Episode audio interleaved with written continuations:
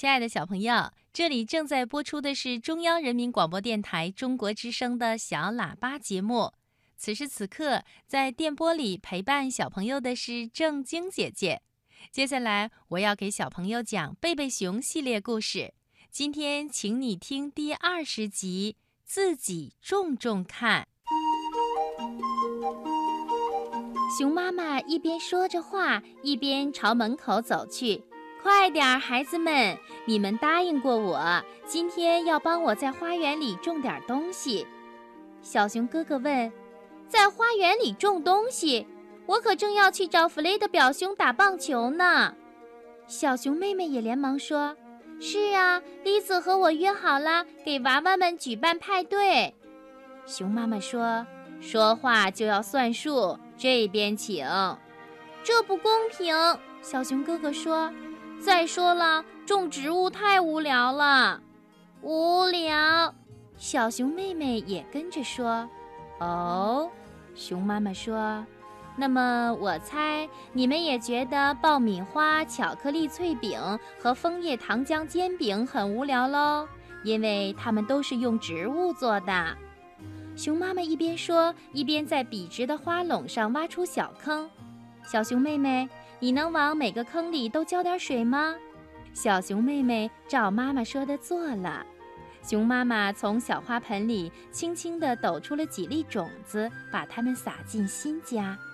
虽然浇水没有给洋娃娃开派对那么有趣，但还是有点意思的。熊妈妈提到的所有好吃的东西，的确都是用植物做的。巧克力薯片来源于可卡树，可可粉呢也是从那儿来的。制作饼干和煎饼的原料是谷物，枫叶糖浆是从甜枫树里提出来的汁液。熊妈妈说：“现在，小熊哥哥，你要在小苗种下去以后呢，就用手指把它们周围的土拢紧了。”做这样的活儿，当然并不像打棒球那么有趣，但是小熊哥哥喜欢土，图也喜欢小熊哥哥。熊妈妈说：“冰淇淋和蜂蜜都不无聊，但它们不是植物做的。”小熊哥哥说。小熊妹妹也连忙跟着说：“是啊，是啊，它们是从奶牛和蜜蜂那儿来的。”啊，答对了，熊妈妈说。但是奶牛吃了植物才能挤出牛奶，再做成冰淇淋，而蜜蜂呢，也是靠采集植物的花粉才酿成蜂蜜的。接下来我们还有很多事情要做。熊妈妈说：“来，小熊哥哥，上去帮我把袋子和购物单拿来，就放在厨房的桌子上，我去推购物车。”小熊妹妹连忙问：“妈妈，咱们这是去哪儿啊？”“去农场主本先生的农产品和种植供给商店呀。”沿路一直走就到了。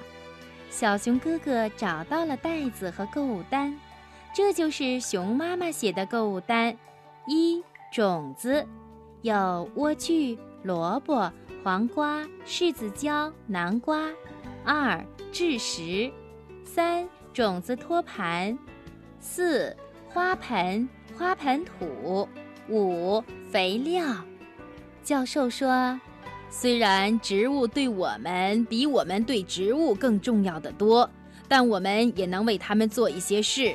让我们一起来看看熊妈妈都列出了哪些：一种子，种种子比帮助植物生长要有益得多，它是一个生命的开始。”二制石，这是一种特殊的矿石，能够阻止水分流失，给种子提供一个良好的生活环境。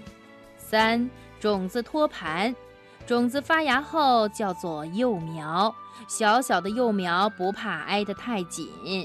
四花盆和花盆土，不久以后呢，幼苗需要被单独分开，拥有各自的生长空间。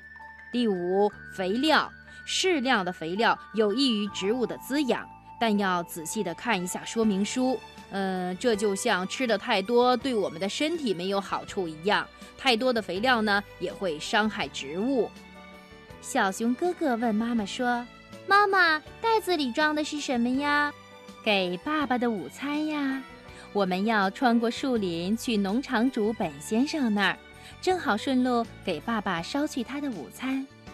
一路上，小熊妹妹高兴地说：“哦，天哪！我爱森林，绿油油的，多漂亮呀！”熊妈妈笑着说：“说得对，孩子，大自然妈妈的确有双神奇的手。”小熊妹妹说：“妈妈。”为什么大自然妈妈不用去花园供给商店买东西，比如花盆土、肥料、制食什么的，而我们却要去呢？熊妈妈笑着回答说：“那是因为大自然妈妈是个比我优秀的多的园丁啊。”教授说：“大自然妈妈确实有双神奇的手。”但这并不意味着无论何时何地，它都不需要别人的帮助和保护。最需要被保护的就是热带雨林，它们非常的珍贵，它们为空气提供了大量的氧气。当熊爸爸见到了熊妈妈和孩子们的时候，很高兴；当他见到午餐的时候，就更高兴啦。农场主本先生见到他们也很高兴。因为他们不仅是好顾客，还是好朋友和好邻居。买完了购物单上所有的东西，熊妈妈又从本先生那里买了许多新鲜的蔬菜。他买了甜菜、豌豆、胡萝卜和番薯。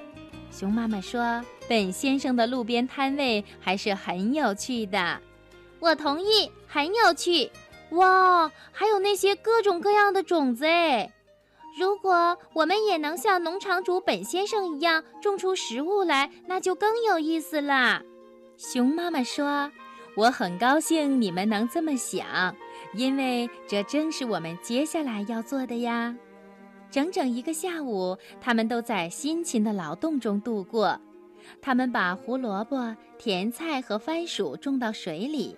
他们在花盘和种子托盘里放进了混合好的蛭石和花盆土，然后把莴苣和豌豆的种子撒进去。